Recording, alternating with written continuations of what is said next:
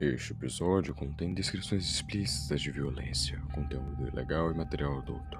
Por favor, esteja avisado. Existe um videogame de terror que não pode ser comprado em nenhuma loja física ou mesmo online, em um serviço de distribuição digital de videogame como Steam. Ele foi supostamente encontrado por meio de um link em um fórum da internet, encontrado apenas na Dark Web. Uma versão do jogo que exibia imagens de sangue violento e pornografia infantil. O jogo veio à tona após ser descoberto pelo canal do YouTube Obscure Horror Corner no dia 25 de julho de 2015. Seria o último vídeo que eles postariam antes de escurecer. Você está pronto para pular no toque do coelho?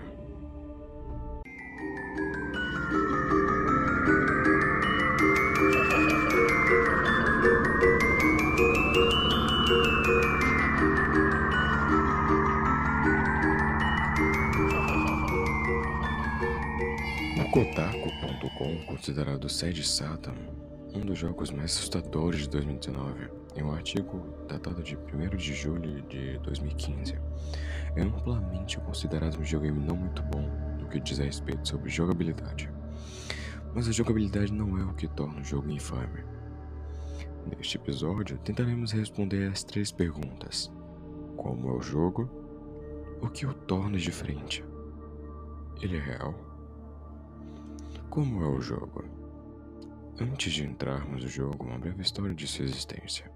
O usuário, conhecido apenas como ZK, supostamente postou um link para o jogo por meio de um fórum na Dark Web. O link foi então enviado ao dono do canal do YouTube Obscure Horror Channel, por um assistente anônimo.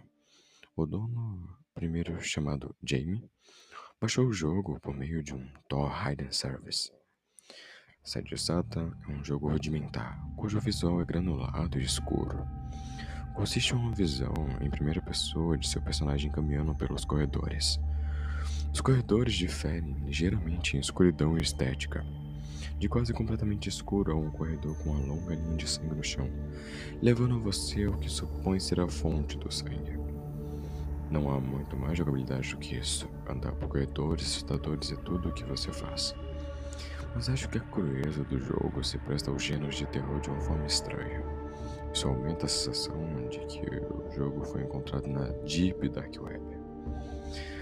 Existem algumas imagens estáticas aleatórias que piscam na tela enquanto você caminha por certos corredores. Há apenas uma que parece significar algo. É uma foto de Jimmy Savile e Margaret Thatcher, que aparece por uma fração de segundos. Ambos estão segurando cartazes que dizem NSPCC é ótimo, NSPCC significa Sociedade para a Prevenção da Crueldade contra Crianças. Mais imagens estáticas incluem Jimmy Savile e Rolf Harris, ambos presos em uma investigação policial sobre alegações de abuso sexual chamada Operação U-Tree. O assassino japonês Tsutomu Miyazaki, Andres Escobar, jogador de futebol colombiano morto após um gol contra. O diretor de cinema Roman Polanski, que foi acusado de estupro de meninas de 13 anos e imagens de vítimas de acidentes e assassinatos, também são mostradas, incluindo o rescaldo de uma pessoa atropelada por um caminhão e uma decapitação. Ao longo da segunda metade do jogo, existem crianças pesadelo com as quais você se depara que simplesmente ficam ali paradas sem fazer nada exceto olhar para você e chorar. O jogo termina quando você encontra uma criança que decide fazer algo para que você esteja lá. Ele segue você e cria dano de contato. Você não tem como se defender, então você morre. Portanto, a jogabilidade visual não são bons, mas é o áudio que realmente chama a atenção das pessoas.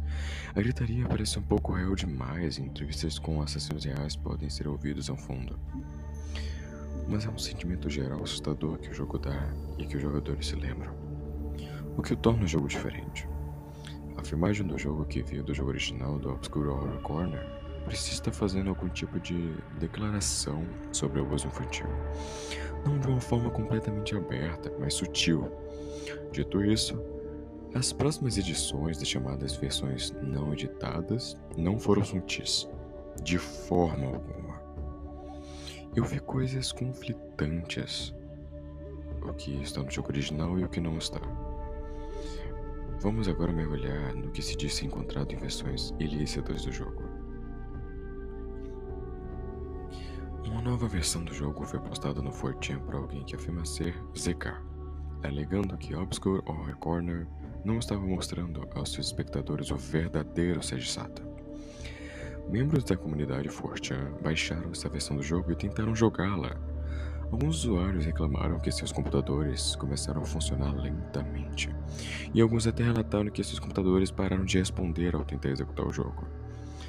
Alguns usuários até relataram que seus computadores não ligavam mais após executar essa versão do jogo.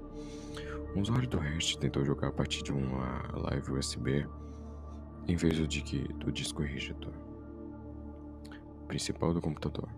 Mais tarde, quando eles entraram e tentaram inicializar o computador, normalmente o computador falhou ao carregar.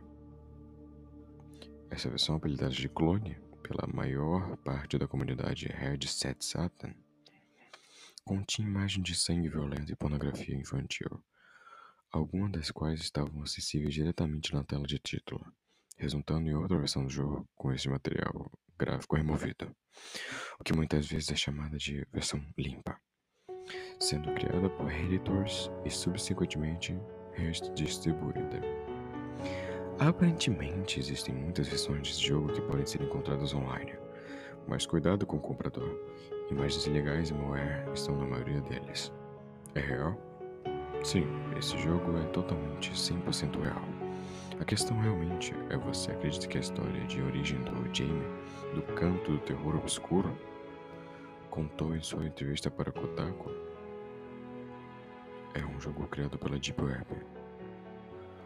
Ou foi ele mesmo que fez o jogo?